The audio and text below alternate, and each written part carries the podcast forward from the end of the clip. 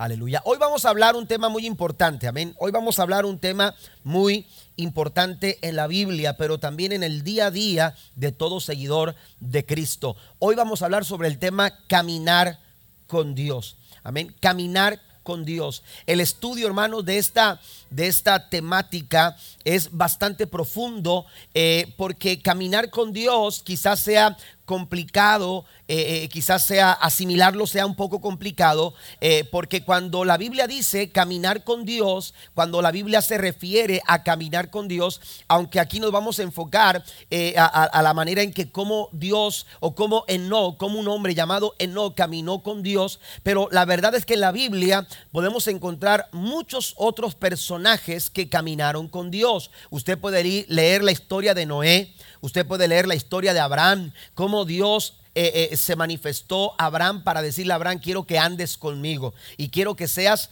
perfecto. En el caso de, de Noé, la Biblia dice que Noé caminó con Dios, al igual que también se refiere en este caso a la vida de Enoch. Génesis capítulo 5, versículo 21 al 24 dice, vivió Enoch 65 años y engendró a Matusalén y caminó, note, lo que dice el verso 22, y caminó Enoch con Dios después que engendró a Matusalén 300 años y engendró hijos e hijas. Y fueron todos los días de Enoch 365 años. Caminó pues Enoch con Dios y desapareció porque le llevó el Señor, le llevó Dios. Caminar con Dios es un concepto real en la Biblia. Cuando la Biblia se refiere a caminar con Dios, no se refiere de forma literal en la que usted puede caminar con otra persona, ¿verdad? Sentarse en una banca y retomar el camino. Eh, eh, no se está refiriendo a eso. Lo, lo hace de una forma o en un sentido figurado. Amén. Con la intención de pintar una extraordinaria imagen verbal. Hay imágenes que nosotros las podemos escuchar mientras, las podemos ver mientras escuchamos la descripción que nos están dando. ¿Verdad que sí? Hay cosas que usted se empieza a imaginar cuando usted escucha la descripción sobre algún paisaje, sobre algún momento, y le están platicando con, tan, eh, eh, con tanto detalle que entonces usted se imagina ese momento a través de las palabras. Es como si nos tomaran una fotografía con palabras. Amén. Y en este caso, la Biblia nos está narrando una, eh, una realidad, una, eh, un momento real, un concepto real. El hombre puede caminar con Dios. Amén. Pero lo hace en un sentido figurado, a fin, aleluya, de presentarnos esta imagen. Caminó pues en con Dios. Mire que la Biblia no nos da muchos datos eh, acerca de la vida de Enoch. Cuando uno estudia la, eh, la, vida de Enoch, no nos encontramos grandes historias como el caso de Abraham, o el caso de José, o el caso de David, o, de Moisés, o de algunos otros personajes bíblicos de los cuales se nos hablan muchas cosas acerca de ellos. Cuando, cuando hablamos de Enoch, la, la, historia de Enoch, hermanos, se nos presenta en pequeños fragmentos la Biblia. En pequeños fragmentos, si usted puede contar las veces en que la Biblia nos habla acerca de Enoch, estamos hablando de tres ocasiones solamente, pero bastan estas tres ocasiones en que la Biblia hace referencia a este personaje llamado Enoch, aleluya, para darnos un ejemplo que nos sirve de inspiración, aleluya, para vivir la vida en un caminar diario Dios. Porque eso es lo que Dios quiere. Dios quiere que su pueblo camine con Él. Dios quiere que tu familia camine con Dios todos los días. Dios quiere que tú puedas caminar con Él a cada momento y en cada instante de tu vida. Ahora, con la ayuda que nos dan las diferentes versiones eh, de la Biblia, cuando ahora que tenemos la disposición de versiones como la nueva traducción viviente, eh, eh, la misma Reina Valera del 60 o la del 95 actualizada, usted puede encontrarse una traducción lenguaje actual para darnos una, una paráfrasis de lo que, de lo que, de lo que dice el texto para poder interpretarlo un poco, un poco más, eh, más fácil. Eh, eh, la versión, nueva versión internacional, son versiones, hermanos, aleluya, que nos ayudan a entender con mayor facilidad este concepto de caminar Dios. Porque cuando la Biblia se refiere a caminar con Dios, mire lo que dice la traducción lenguaje actual. Se refiere a que como obedecía a Dios en todo. Es decir, la traducción lenguaje actual dice que caminar con Dios es obedecer, obedecerlo a Él en todo. Amén. Una persona que obedece a Dios en todo está caminando, está caminando con Dios. La nueva traducción viviente señala andando en íntima comunión con Dios. Amén. Se está refiriendo a un momento de intimidad, a un momento de comunión con la persona del Señor. Caminó Dios o caminó no con Dios se refiere a un momento íntimo de comunión. La nueva versión internacional dice como anduvo fielmente con Dios. Entonces cuando uno ve el panorama que nos presentan las versiones, uno llega a entender este concepto. Entiende, aleluya, que cuando que yo puedo caminar con Dios, que yo también puedo andar con Dios, porque si obedezco, estoy caminando con Dios. Si le soy fiel, estoy caminando con Dios. Si estoy viviendo una vida de intimidad eh, y de comunión con el Señor, un tiempo de vida devocional, un tiempo de búsqueda de su presencia, entonces yo estoy caminando caminando con Dios. Porque ese es el deseo de Dios desde el principio. La Biblia nos enseña, aleluya, que cuando Dios creó a Adán y a Eva, aleluya, Dios platicaba con ellos. Capítulo 3 del libro de Génesis nos dice, aleluya, que Dios interactuaba con el hombre. Aleluya, el hombre podía relacionarse con el Señor. Dios le permitió tener relación, aleluya, con él. Una, una, una plática constante, continuamente el hombre podía dialogar con el Señor. Ese fue el diseño de Dios desde el principio. Ese fue el pensamiento de Dios desde el principio, cuando creó al hombre y a la mujer sobre la faz de la tierra. Esto nos quiere decir, hermanos, que el hombre no fue, no fue diseñado para vivir independiente de su creador. Dios nos diseñó a usted y a mí para que podamos vivir una vida dependiente de nuestro creador. Nos merecemos a Él, nos debemos a Él, lo necesitamos a Él. ¿Cuántos dicen amén? Es importante entender el concepto de caminar con Dios. Pero seamos más específicos. ¿Por qué necesitamos caminar con Dios? Hay tres cosas por qué usted y yo necesitamos caminar con el Señor. Quiero que las anoten, por favor, las menciono. Primero, porque necesitamos guía. Usted y yo necesitamos la guianza. Usted y yo necesitamos la dirección que solamente nos puede dar el Señor. Aleluya, a través de su compañía. Cuando yo camino con Dios, yo entiendo hacia dónde tengo que ir. Yo entiendo cuál es el camino correcto. Yo entiendo cuál es la dirección correcta. Yo entiendo, aleluya, que, que, hay, una, hay un sendero ya previsto por el cual yo necesito. No hay confusión, no hay incertidumbre, no hay inseguridad. Porque qué? Porque yo estoy caminando con aquel que sabe mejor que yo qué camino yo debo de tomar. ¿Estamos de acuerdo? Mire lo que dice la Biblia en Isaías capítulo 48 versículo 17. Esto dice el Señor, tu redentor, el Santo de Israel. Yo soy el Señor tu Dios que te enseña lo que te conviene y te guía por las sendas que debes seguir. Lo que tú no sabes, lo que tú no entiendes, lo que no alcanzas a comprender, lo que no alcanzas a distinguir, lo que no asimilas, eh, aquellas cosas complicadas que llenan confusión, que llenan de confusión tu corazón. Aleluya. Esas, esas cosas se pueden disipar cuando tú empiezas a hacer de tu día a día un caminar. Aleluya con Dios. ¿Cuántos alaban a Dios por ello? Dios nos da guianza a través aleluya, de su caminar con nosotros. También necesitamos caminar con Dios porque necesitamos soluciones. Usted y yo nos esforzamos por buscar soluciones. Usted y yo nos afanamos. Usted y yo, aleluya, eh, nos angustiamos al querer alcanzar las soluciones. Eh, eh, nos no, no, no, desesperamos. Y en esa desesperación, mire, mientras usted está desesperado por conseguir soluciones, mire lo que dice la Biblia. La Biblia dice en Filipenses, en el capítulo 4, versículos 6 y 7, Pablo dice que mientras nosotros desesperadamente buscamos soluciones, Pablo nos recomienda, no se preocupen por nada. Oiga, qué tremenda palabra. Amén. Usted y yo necesitamos caminar con Dios. Porque cuando yo camino con Dios, no me preocupo. Mire, mire la forma eh, en la que se refiere al caminar de Enoch con Dios. Aleluya. 65 eh, años y engendró a Matusalén. Y después de haber engendrado a Matusalén, dice 300 años.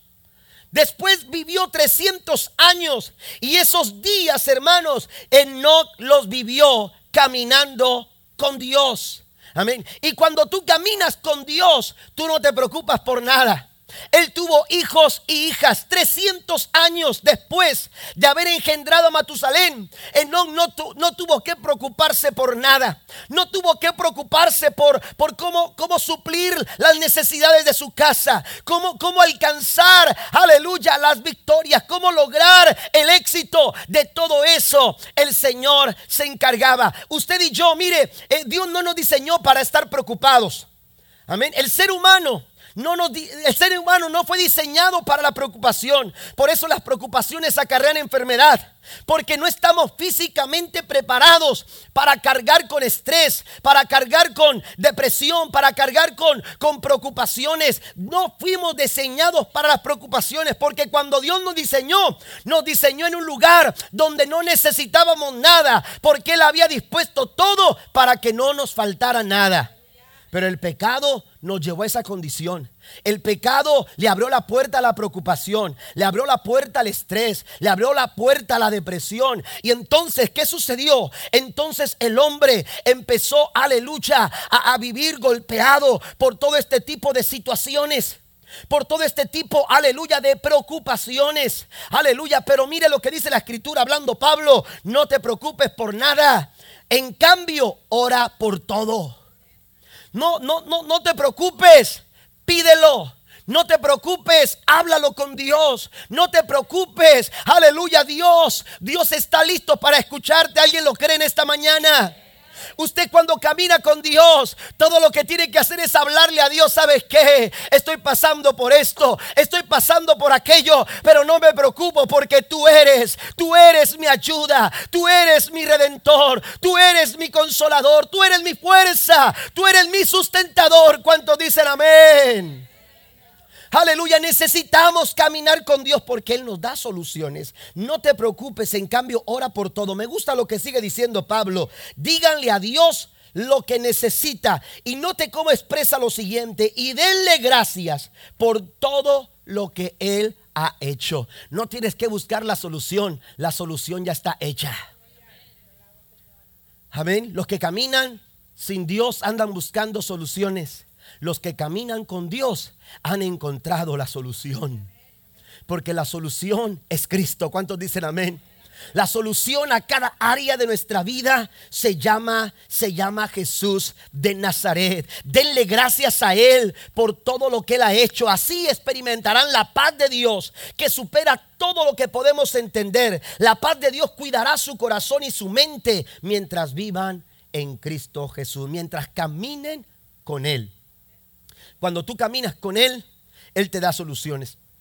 Cuando tú caminas con Él, también, hermanos, mire, necesitamos caminar con Él porque necesitamos ayuda.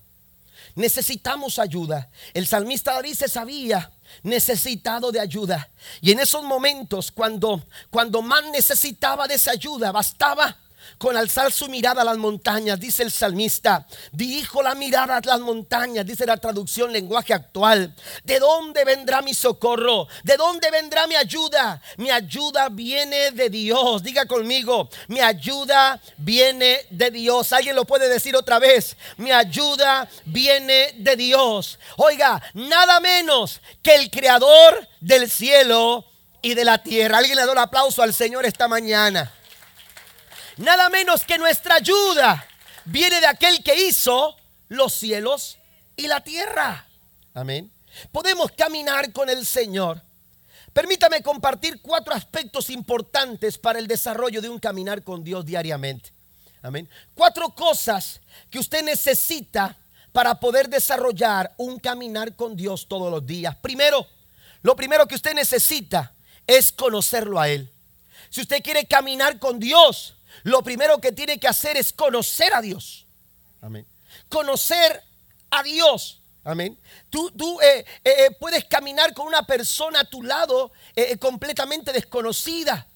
Pero ¿qué, es lo que provoca cuando caminas con una persona que no conoces? Cuando viajas con una persona a tu lado que no conoces.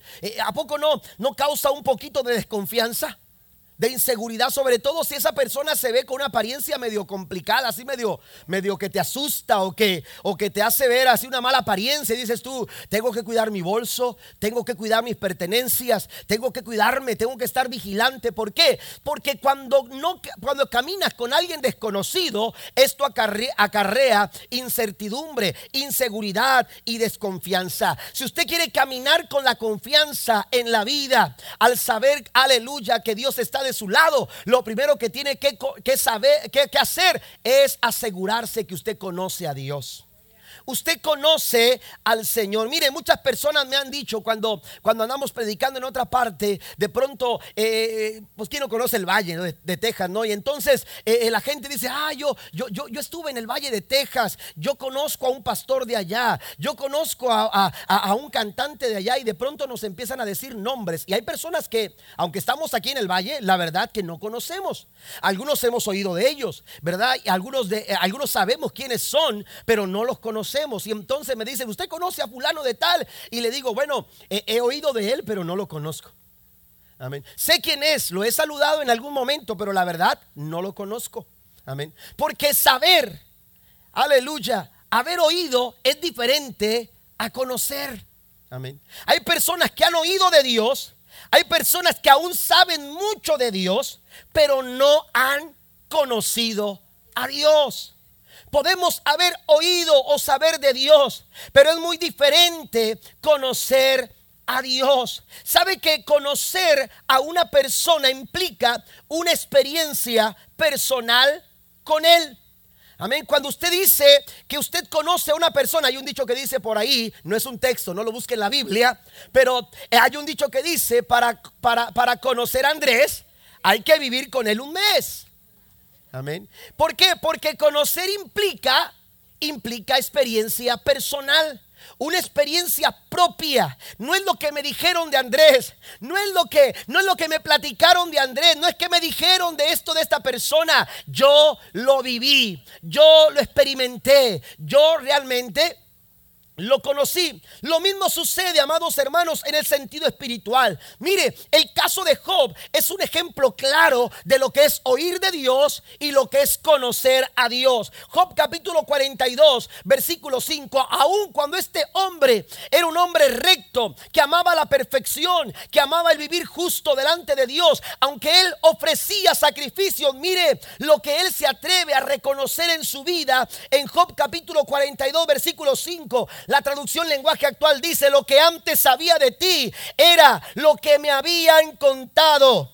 Era lo que había escuchado. Era lo que alguien me dijo. De pronto alguien le dijo, ¿sabes qué? Dios sana. Aleluya. Alguien dijo, Dios suple. Alguien dijo, Dios ayuda. Pero la verdad es que ahora Job había experimentado algo totalmente diferente. Porque lo que se oye, aleluya, no se siente igual de lo que se experimenta en nuestra vida. Lo que Dios hizo con otras personas es bueno. Pero lo que Dios hace en mi vida es algo maravilloso que trae gozo, que trae bendición a mi corazón. Yo quiero experimentarlo, yo quiero vivirlo, pero para hacerlo tengo que conocerle. Yo tengo que conocer a Dios. Amén. Tengo que conocerlo a él. Y entonces dice Job, era lo que había oído o lo que me habían contado, pero ahora mis ojos te han visto y he llegado a conocerte. Conocer a alguien implica una experiencia personal. Establecer una relación personal con Dios. Yo sé quién es Él. Amén. Yo sé lo que hace porque lo ha hecho en mi vida. Yo sé lo que es capaz de hacer porque lo he visto con mis propios ojos. Yo he estado ahí. Yo he estado ahí, yo he vivido, yo he pasado por ahí y Él ha estado conmigo. Eso es conocer a Dios. Aleluya, la Biblia es muy clara cuando habla de cómo podemos conocer a Dios. Y es triste decirlo, pero aun cuando la Biblia lo señala, hay quienes todavía están pensando que la religión te lleva a conocer a Dios. Hay quienes están pensando que los rituales, que las ceremonias, a que las costumbres, que las tradiciones que traemos de nuestros antepasados son aquellas que nos van a llevar a conocer a Dios. Pero ¿sabes qué? Todo eso, todo eso es fracaso. Todo eso, aleluya, es mentira. Todo eso es falsedad. La religión no te lleva a conocer a Dios. Lo que te lleva a conocer a Dios es una relación personal con Cristo Jesús, el Hijo de Dios. Bendito su nombre para siempre. La Biblia es muy clara. La Biblia dice, no hay otro nombre debajo del cielo dado a los hombres en quien podamos ser salvos. Solamente en el nombre de Jesús usted y yo podemos alcanzar salvación y vida eterna. Alguien dice amén solamente a través de Él. Pero en San Juan capítulo 14, la Biblia nos enseña, amados hermanos, que el único acceso al Padre se llama Jesús el único acceso al Padre. Cualquier otro tipo de mediador, cualquier otro tipo de, acceso, hermanos, te lleva a cualquier parte menos a Dios. Te lleva a cualquier lugar, pero menos, menos a tu Padre Celestial. Si tú quieres llegar a Dios, al verdadero Dios, tú necesitas accesar a través de Cristo. Y la Biblia dice en San Juan capítulo 14, versículo 6 y versículo 7. Después también menciono el verso 9. Pero dice Jesús le contestó, yo soy el camino, la verdad y la vida. Nadie, escuche esto, nadie. Por eso digo, hermanos, que cualquier otro acceso te lleva a cualquier lugar menos a donde tú quieres llegar. Nadie viene al Padre, así lo dice la Biblia. Nadie viene al Padre si no es por medio de mí, dice el Señor. Si ustedes realmente me conocieran, también sabrían quién es mi Padre. De ahora en adelante, yo ya le conocen porque lo han visto. ¿Por qué dice esto Jesús? Porque en el verso 9 Jesús enfatiza lo siguiente, el que me ha visto a mí, ha visto al Padre. Amén. Solamente a través de Cristo podemos, aleluya, ver al Padre Celestial, al Padre amoroso, al Padre que nos ama, al Padre que nos busca, al Padre que quiere caminar con nosotros. Solamente lo podemos encontrar a través de la persona de Jesús. ¿Por qué?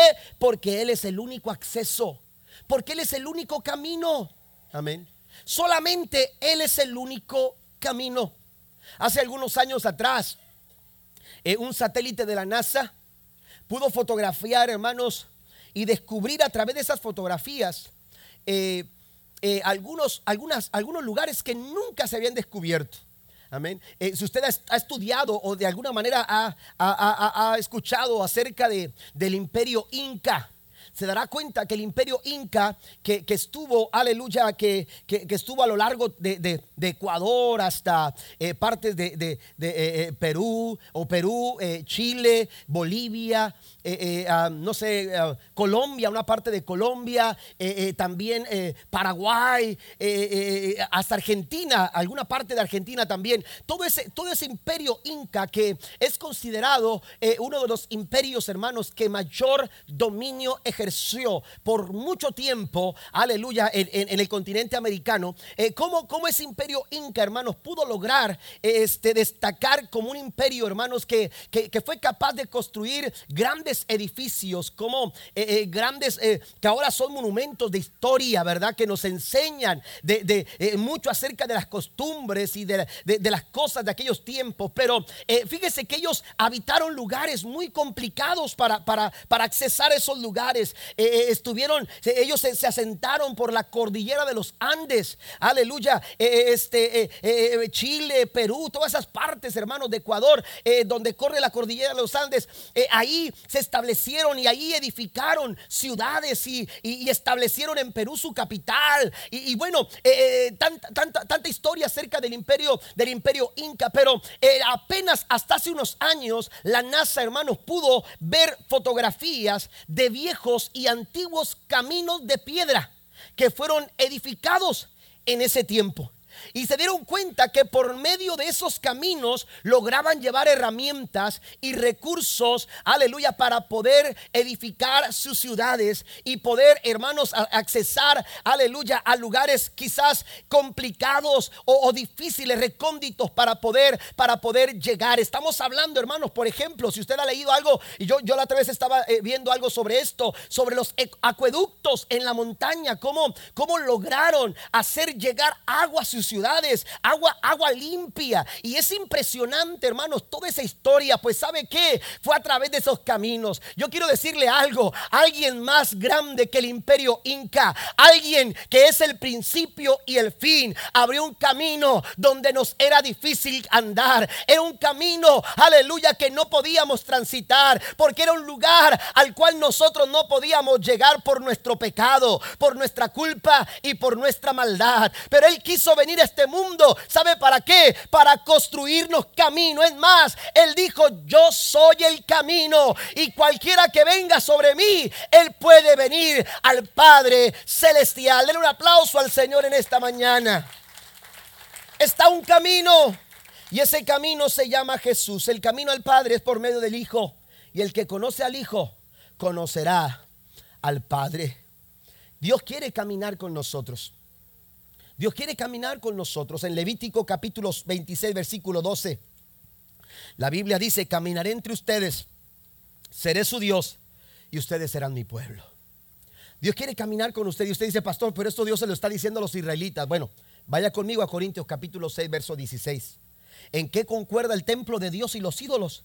Porque nosotros somos templo del Dios viviente. Como Él ha dicho, viviré con ellos y caminaré entre ellos. Yo seré su Dios y ellos serán mi pueblo. Por tanto, el Señor añade, ahora está hablando a la iglesia, ahora le está hablando a usted y me está hablando a mí el Señor. Salgan de en medio de ellos y apártense, no toquen nada impuro y yo lo recibiré. Yo seré un padre para ustedes y ustedes serán mis hijos y mis hijas, dice el Señor, el Todopoderoso. Dios quiere caminar contigo. Dios quiere caminar con nosotros. Levítico capítulo 26, versículo 12. Segundo, amén. Además de conocerlo a Él, si queremos caminar con Dios, tenemos que estar de acuerdo con Él. Tenemos que ponernos de acuerdo. Amén. La Biblia dice en Amós capítulo 3, versículo 3, caminarán dos juntos si no se ponen de acuerdo. Amén. ¿Podremos llegar a algún lado si no nos ponemos de acuerdo? Amén. ¿Cuántas veces mi esposa y yo hemos dado vueltas y mis hijos hemos dado vueltas porque no decidimos a dónde vamos a ir a comer después de la escuela dominical? Amén. Porque unos quieren una cosa y los otros quieren otra cosa. Mi esposa quiere esto, yo quiero el otro. Y entonces, oiga, para calmar la situación tengo que ir a donde yo quiero. La solución más saludable para evitar cualquier otro tipo de problemas. Alguien tiene que tomar una decisión. Pero se ha escuchado que cada cabeza es un mundo. Bueno, cada estómago es un restaurante. Amén. Sí, amén. Porque todos tenemos, tenemos un gusto y, y, ponernos de acuerdo no es fácil. Y ponernos de acuerdo nos hace a veces dar vueltas y vueltas, tratar de estar de acuerdo, porque mientras no nos pongamos de acuerdo, no vamos a llegar a ningún lado no vamos a poder llegar a ningún lado. Bueno, Dios nos está invitando a caminar con Él. Y la disposición que debe de haber en nuestro corazón es alinearnos al mismo paso y a la misma dirección que Dios quiere dar a nuestro caminar. Caminó Enoch con Dios. Esto quiere decir que Enoch, amados hermanos, empezó a seguir la misma dirección que Dios llevaba la misma dirección que Dios llevaba. Enoch, aleluya, no solamente supo a dónde tenía que ir porque iba acompañado de, Dios o Dios iba, iban caminando juntos, sino que también Enoch tuvo que ir, tuvo que empezar a caminar de acuerdo al paso, al ritmo que Dios le iba, le iba señalando. Mire, en ocasiones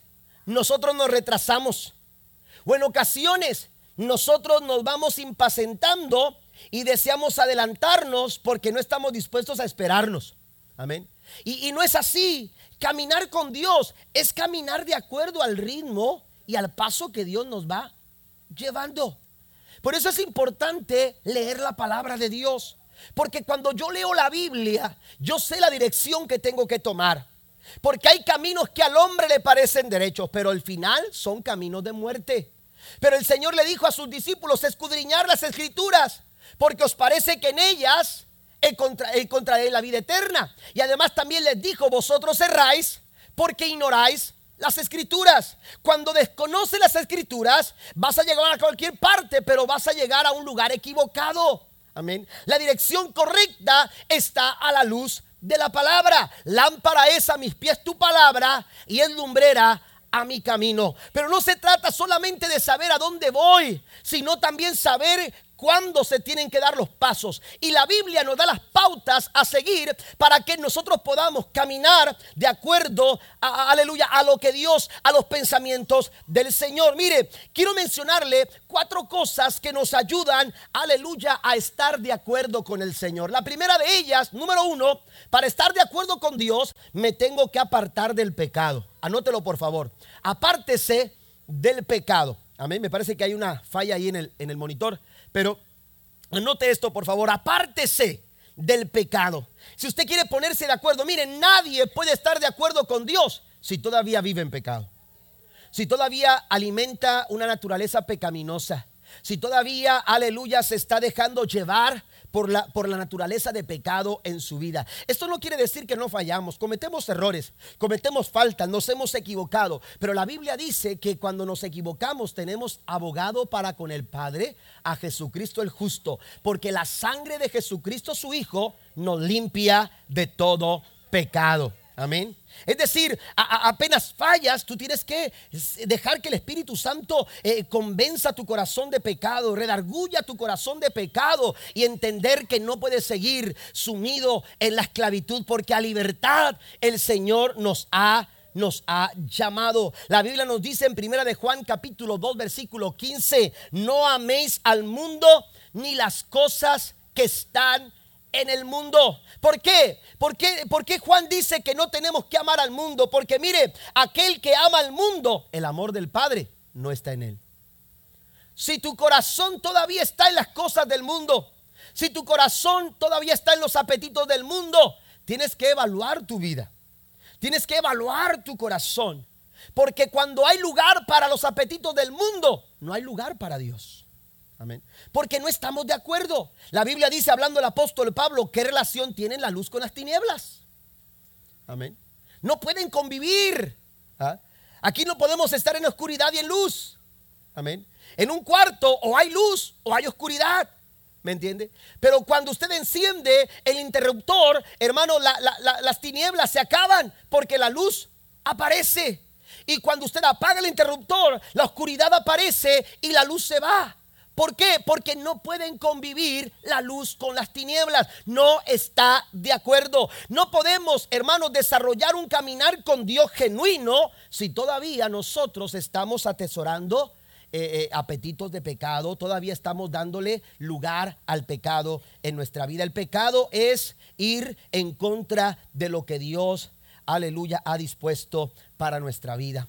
Usted lee 2 Timoteo capítulo 2, versículo 19 y se dará cuenta que el apóstol Pablo dice que el fundamento de Dios está firme, no se mueve. No, pastores, que ya los días son diferentes, la época es distinta. Eso era en tiempos allá atrás, cuando la iglesia hace 30 años. No, no, no. El fundamento está firme. El fundamento sigue en pie. Pasan las modas, las épocas, los hombres. Amén. Amén. Los predicadores van y vienen. Amén. Eh, eh, eh, todo eso puede pasar, dice el Señor, pero mi palabra no pasará. Amén. Hay algo que está firme y es el fundamento de Dios. ¿Y cuál es este fundamento? Pablo lo describe en el verso 19 del capítulo 2 de 2 Timoteo.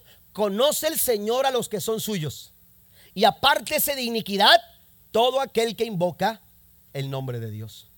Es decir, no puede convivir, aquel que invoca el nombre de Dios no puede convivir con el pecado. No podemos permitir el pecado. Amén. Porque esto nos lleva a estar en desacuerdo con Dios. Vamos más adelante, mantener un buen testimonio. Es el segundo, el segundo punto para estar de acuerdo con Dios. Usted quiere estar de acuerdo con Dios, apártese del pecado, pero también es importante mantener un buen testimonio. Amén. El buen testimonio es importante en la vida cristiana. Amén. Si usted va a Mateo capítulo 7, versículo 17 en adelante, se dará cuenta que Jesús le dice a sus discípulos, no, eh, el árbol bueno da buenos frutos, mientras que el árbol malo da malos frutos. Tú no puedes esperar, no es, no, es no es la naturaleza del árbol bueno dar malos frutos. Amén. La naturaleza del árbol bueno es dar buenos frutos. La naturaleza del árbol malo es dar malos frutos. Y entonces el Señor, aleluya, pone eh, eh, o establece, amados hermanos, el hecho de que como hijos de Dios nosotros tenemos que dar frutos que den testimonio de quienes somos. Amén. Frutos que den testimonio. Por eso en el verso 16 y en el verso 20 del capítulo 7 de Mateo Jesús dice, por sus frutos. Usted conoce que es un naranjo. ¿Por qué? Por sus frutos. Amén. Usted que no conoce, aleluya, que, que, es un árbol eh, de, de, durazno. ¿Por qué? Por, por su fruto. Amén.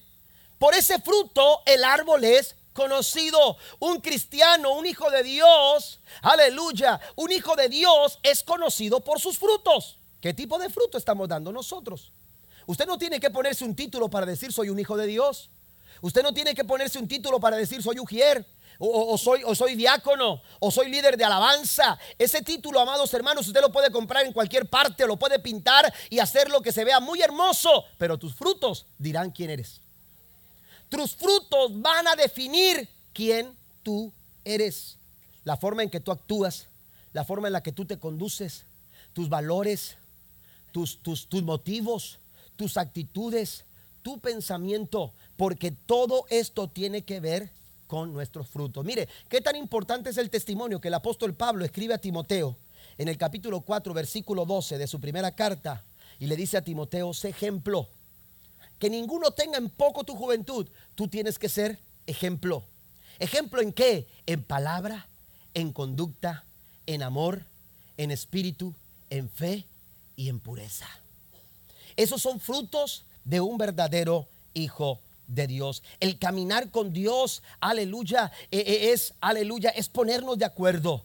apartarme del pecado, dar un buen testimonio, pero también es vivir rendidos a su voluntad. Amén. Anótelo por favor. Rendidos a su voluntad. Esa es la tercera cosa. Amén. Que nos hace estar de acuerdo con el Señor. Cuando yo rindo mi voluntad a Dios, yo me estoy poniendo de acuerdo con Él. El caminar con Dios es aceptar su voluntad. Pero para aceptar su voluntad, yo tengo, hermanos, que, aleluya, yo tengo que negarme a hacer mi propia voluntad. Pero ¿cómo puedo hacer esto, pastor? Bueno, Jesús lo hizo por ti. Jesús lo hizo por nosotros. La Biblia dice que estando en el huerto del Getsemaní, mientras él oraba. Dice que estaba angustiado, estaba, estaba golpeado por la situación y en esa situación más complicada en la vida de Cristo, él estuvo dispuesto a renunciar a su voluntad. Y entonces él dijo, Padre, que no se haga mi voluntad, sino que se haga tu voluntad y no la mía. Esa oración debemos hacerla todos los días. Esa oración debe de estar, hermanos, mire, a veces por hacer nuestra voluntad tenemos problemas en nuestra familia. A veces por hacer nuestra voluntad tenemos problemas en nuestro matrimonio.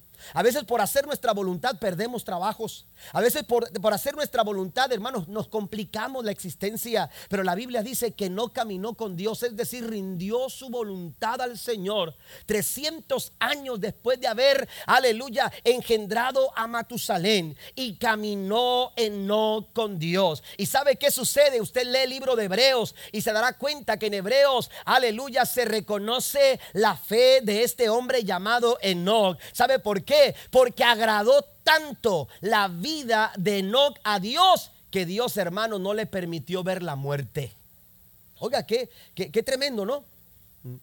Entonces, el buen testimonio entonces el apartarse del pecado, entonces el rendir nuestra voluntad al Señor, eso nos hace estar de acuerdo con Él. Pablo escribe a los romanos en el capítulo 12, versículo 1, y les dice, presenten vuestros cuerpos en sacrificio. Bien puede decir, rindan, rindan su vida en sacrificio a Dios. Amén. El, acto de sacrificio vivo es un acto de rendición. Amén. Es un acto de rendición, de renunciación a nuestra voluntad para empezar a hacer la voluntad de nuestro Dios. Y si usted va más adelante en ese versículo 1, se dará cuenta que Pablo describe la voluntad del Señor, mientras que nuestra voluntad es incierta. Mientras que nuestra voluntad a veces nos complica la existencia, mientras que a veces hacer nuestra voluntad nos lleva, hermanos, a, a, cometer errores y faltas. Mire lo que dice Pablo ahí en Romanos capítulo 12, versículo 1 al final. La voluntad del Señor es agradable, es buena y es perfecta. Alguien le da un aplauso al Señor. La voluntad de Dios es buena, es agradable y es perfecta. Y número cuatro, hermanos, ponernos de acuerdo con Dios es hablar de la forma en que Dios habla. Cuando tú hablas lo que Dios habla, tú te pones de acuerdo con Dios. Mire, Jesús se acercó. Este es un ejemplo en, en Lucas capítulo 24, versículo 13 en adelante. Versículo 13 nos dice, hermanos, que caminaban dos rumbo a Emaús, pero caminaban con tristeza en sus corazones. Y esa tristeza y esa confusión y ese dolor se hizo evidente a través de sus pláticas. Porque lo que está en tu corazón, amén, lo, lo, que, lo que habla tu boca es lo que está en tu corazón. De la abundancia del corazón habla la boca. Así dice la Biblia. Ellos estaban hablando de su corazón y empezaron a hablar de su tristeza. Y empezaron a hablar de su dolor. Y empezaron a hablar de su amargura. Y empezaban a hablar de su angustia. Y empezaban a hablar mientras ellos hablaban esto. Jesús se acerca y dice que Jesús mismo, verso 15, se acercó y caminó con ellos. Y cuando Cristo empezó a caminar con ellos, pudo discernir la tristeza que había en su corazón por sus pláticas. Y entonces les dice, ¿qué pláticas son estas? Y aquellos hombres que no entendían el momento ni quién era Jesús, en ese momento empezaron a decir que acaso eres el único forastero que no sabes lo que ha pasado. Amén.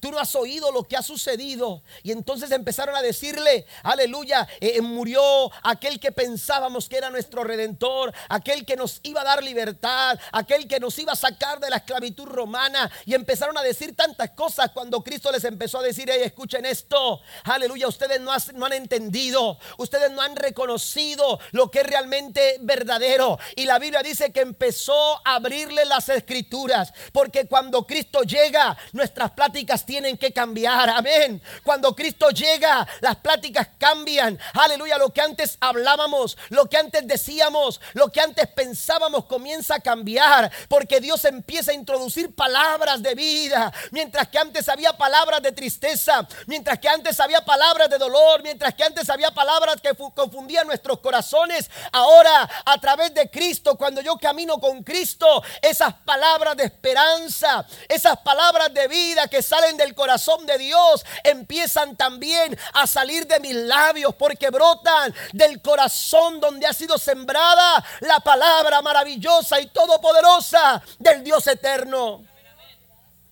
Y entonces cuando Cristo llega las pláticas cambian. Y entonces aleluya fue tan fue tan maravilloso aquel aquel diálogo en ese momento que dice la Biblia que cuando menos se dieron cuenta ya estaban en Emaús, ni siquiera se dieron cuenta de todo el tiempo que había pasado, ¿por qué? Porque les abría las escrituras desde los profetas y empezaba a hablarles de las promesas y de las profecías. Dice el Señor empezó a hablarles de toda la palabra. Y entonces dice ardió nuestro corazón cuando nos abría las escrituras.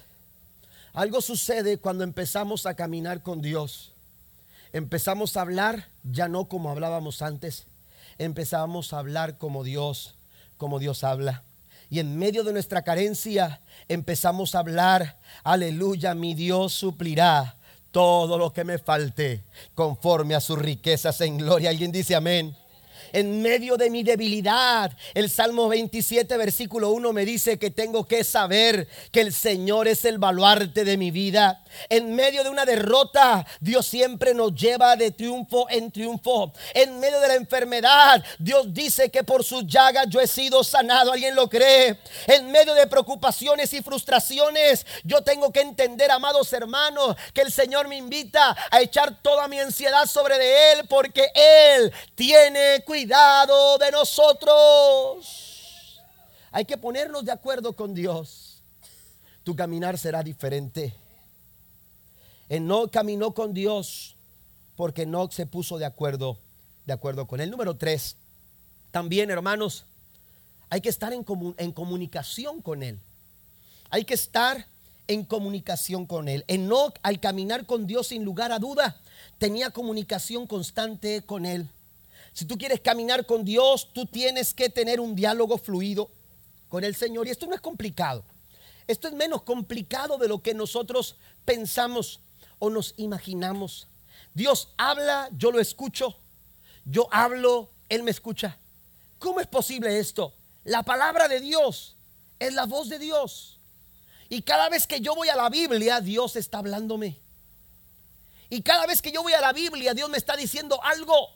Y yo tengo que abrir la Biblia con ese pensamiento, con esa actitud de que cuando yo abro la Biblia, Dios empieza a abrir su boca para hablar a mi corazón. Amén. Entonces Dios Dios puede hablar a nuestros corazones y yo puedo escuchar lo que Dios dice. Pero también la oración es el medio por el cual yo le puedo hablar a Dios y yo entiendo que Él me escucha cada vez que yo le hablo. ¿Alguien dice amén? Cuando yo oro, Dios me escucha. Yo hablo y el Señor me escucha. Un pastor menciona una, una historia o una anécdota en su, en su vida mientras estaba en la oficina. Un pastor ya mayor tenía un nietecito de tres años de edad más o menos. Dice que ah, eh, su hija le dio el teléfono mientras que él estaba en la oficina eh, y su hija en otra parte. Dice que para entretener al niño, a su nietecito de tres años, este, eh, su hija lo que hizo fue entregarle el teléfono, se le dio el teléfono para que el niño se entretuviera. Y de pronto, no sé cómo, el niño, hermanos, hizo sonar el teléfono ese y entonces el pastor estaba en la oficina cuando de pronto eh, eh, vio que, le estaba llamando su hija y, y contestó y dijo, bueno. Y cuando él dijo, bueno, se escuchó una vocecita melodiosa. Dice, una vocecita encantadora, una melodía a mis oídos. Y era la voz de mi nieto de tres años. Amén. Y, con mucha dificultad diciendo algunas palabras, más era el titi, titi, titi que decía que lo que yo entendía lo que decía. Pero, pero para mí era, era una, melodía, una melodía a mis oídos y, yo quería seguir escuchándolo. Yo le decía, yo le hablaba y el niño me contestaba eh, eh, eh, cualquier cosa. Pero para mí era una comunicación que yo deseaba tener. Y entonces dice que cuando su hija se dio cuenta que el niño había hecho una llamada y pensaba, que podía haber hablado cualquier parte, eh, tomó el teléfono y dijo, disculpe, y dijo, no le quites el teléfono a mi nieto, quiero hablar con él. Y entonces ya cuando se dio cuenta que era su papá, la mamá, la mamá del niño, la hija del pastor, le dio el teléfono al niño y siguieron platicando. Dice el pastor, yo descubrí algunas cosas de la plática con mi nieto. Primero, descubrí que hablar con Dios no es tan complicado. Si un niño es capaz de agarrar un teléfono y marcar una, hacer una llamada a la edad de, de, tres años, yo puedo también hacer una llamada para hablar con Dios a través de la oración. No es tan complicado hablar con Dios. Segundo, dice, siempre que tú quieras hablar con Dios, habrá momentos, aleluya, que quieran distraerte. Habrá momentos que quieren interrumpir que tú tengas una comunicación con Dios. Mi hija quiso interrumpir ese diálogo con mi nieto, pero así nosotros también tenemos que resistir, tenemos que comprometernos para hablar con nuestro Padre. Aleluya, dificultades siempre habrá, complicaciones siempre habrá, distracciones siempre habrá, pero si tú tomas la decisión de hablar con tu padre, nada te va a impedir establecer una comunión, una comunicación con tu padre. Dice, pero la tercera cosa que descubrí, lo descubrí dentro de mi corazón. Y eso fascinó mi alma y me llenó de ternura el corazón al darme cuenta, aleluya, que yo como el abuelo, no importa qué estaba haciendo, yo estaba ocupado en mi oficina, pero cuando escuché la voz de mi nieto, yo no quería escuchar otra cosa. Yo deseaba hablar con mi nieto y pensé, así en mi Padre Celestial, Él desea hablar conmigo, Él desea escuchar mi voz, Él desea escuchar tu corazón, Él desea escuchar tus palabras. Y a veces esas palabras no te alcanzan, a veces esas palabras, aleluya, no son exactas. A veces esas palabras no te salen porque a veces el dolor es tan grande, pero tu Padre Celestial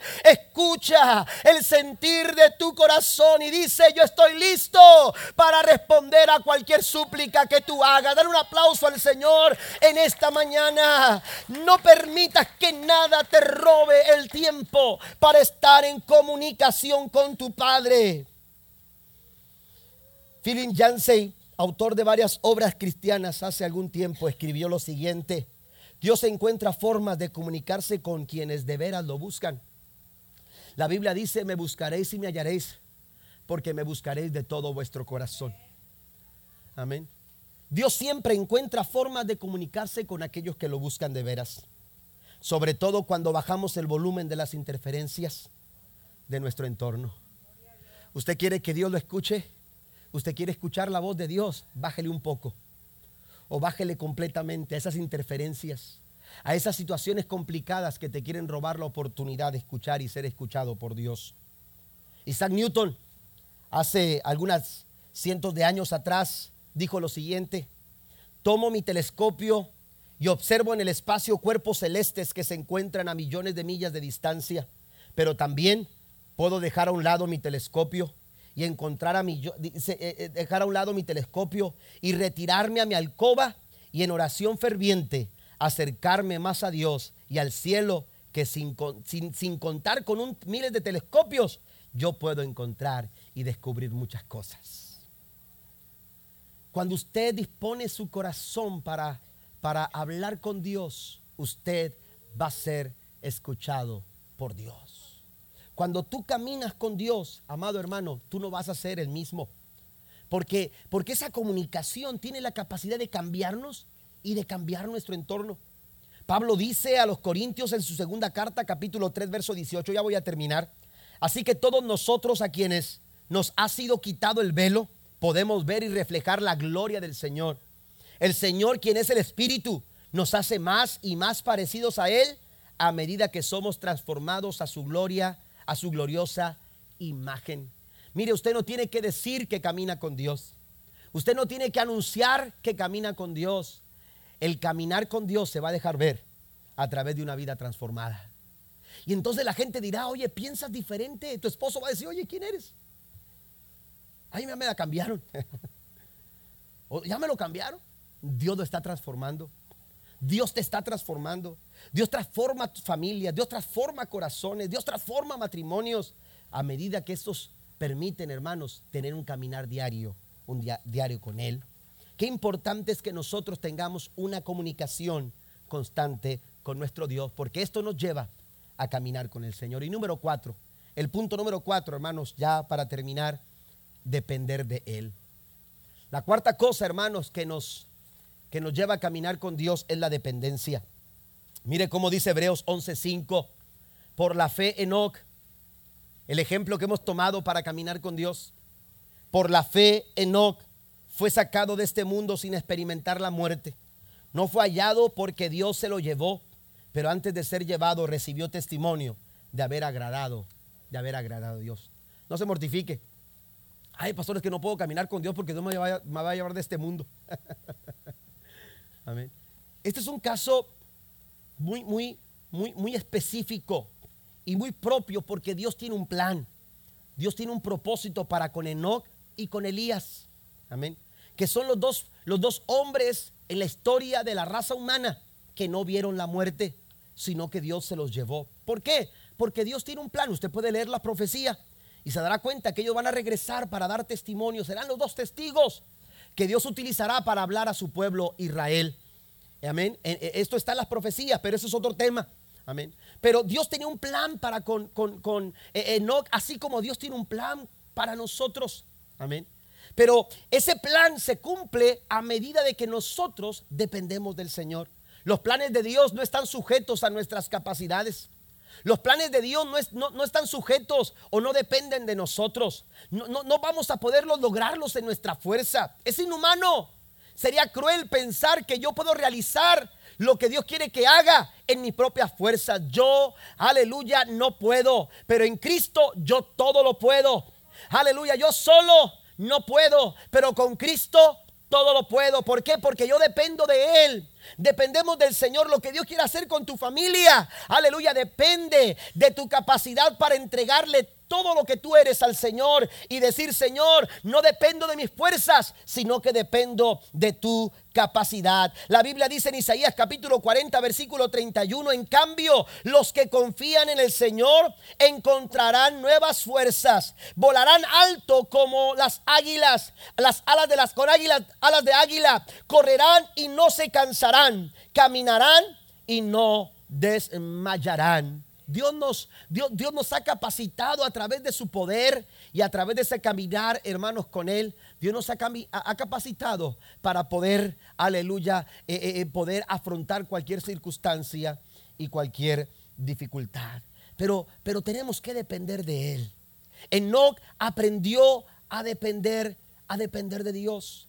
Amén. A depender de Dios. Hace poco leía un libro acerca del caminar de los patriarcas amén, de Israel. Y es un libro devocional escrito por un pastor en Argentina hace algunos eh, años atrás, en los ochentas. Amén. Pero es un libro devocional y él ahí platica una historia en la que, en la que él eh, eh, habla de, de, la primera vez cuando era niño, escuchó de su maestro, de un maestro de escuela dominical, la historia de Enoch.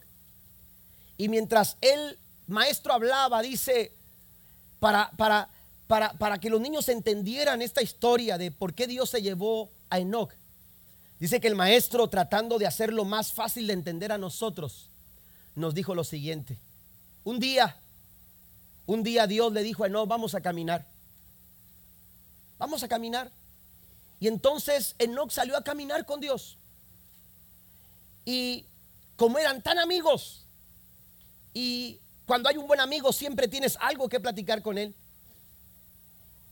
Y la persona de un buen amigo siempre será una, una compañía que siempre quieras tener. Y entonces dice, salió a caminar con Dios, Enoch. Dice, y fue pasando el tiempo, y fue pasando el tiempo, y no se dieron cuenta cuando ya la casa de Enoch había quedado tan lejos. El pueblo de Enoch había quedado tan lejos que en un momento determinado, cuando ya habían caminado tanto, Dios le dijo a Enoch lo siguiente: Oye, Enoch, tu casa quedó muy lejos pero la mía está muy cerca. Tu casa ya quedó muy lejos, pero la mía todavía está más cerca. ¿Qué te parece si dejamos tu casa atrás y me acompañas a mi casa?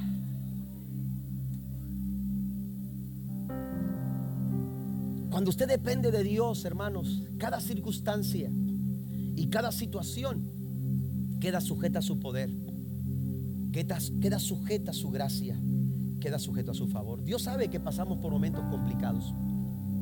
Porque estar en la tierra es complicado.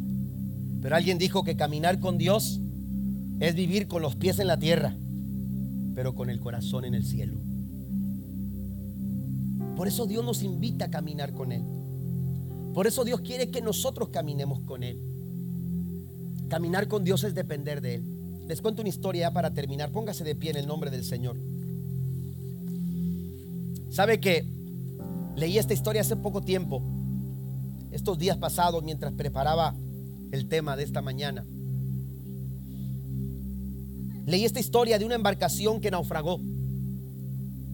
Uno de los tripulantes que pudo salvarse se aventó al agua cuando aquella embarcación se estaba hundiendo. Se aventó al agua, decidió aventarse y empezar a nadar entendiendo que estaba cerca de, la orilla. Pero mientras él nadaba en medio de la oscuridad, pudo darse cuenta que había una roca en medio del mar. Y entonces determinó subirse a aquella roca y aferrarse a aquella roca. Dice que esa noche estuvo tan complicado como los siguientes días también. Esperando que alguien pasara por ahí, alguna embarcación pasara y pedir auxilio, esperando que algo sucediera que le pudiera salvar la vida. Y entonces aquel hombre dice que, que las olas golpeaban, que había momentos en que la marea subía, en el que él pensaba que, que, posiblemente no, habría, eh, no había esperanza para él, pero dice, me aferré de aquella roca. Me aferré a aquella roca. De pronto, después de algunos días de estar esperando ahí, una embarcación eh, eh, ve que, hay una persona pidiendo auxilio, pidiendo ayuda. Y entonces envían un barco más pequeño para acercarse a aquel lugar.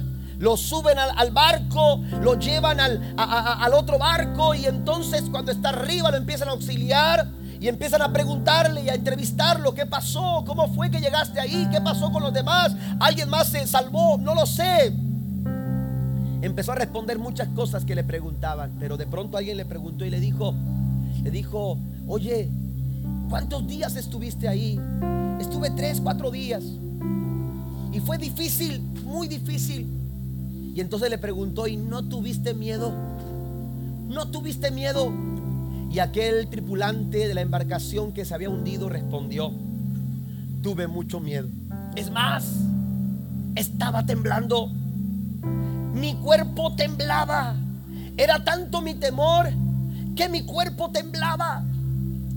Pero la roca en la que yo estaba nunca tembló. La roca sobre la cual yo estaba siempre permaneció firme. Hay momentos, hermanos, en que la vida nos hace sentir miedo. ¿Y sabe qué? Temblamos. ¿Y sabe qué? Eh, eh, eh, sentimos que, que, que no hay esperanza y empezamos a temblar. Pero mientras tú estés sobre la roca inconmovible, que es Cristo, tu vida está segura. Tu vida está segura. ¿Alguien lo cree en esta mañana? Tu vida está segura. La invitación de Dios es caminar con Él. La invitación de Dios es caminar con Él todos los días de nuestra vida. Es transitar cualquier circunstancia con la seguridad de saber que no vamos solos, sino que Cristo va de nuestro lado, que Cristo nos acompaña, que Cristo está con nosotros. ¿Por qué no decirle al Señor en esta mañana, Señor, yo quiero caminar contigo? Yo quiero experimentar lo que es caminar contigo todos los días.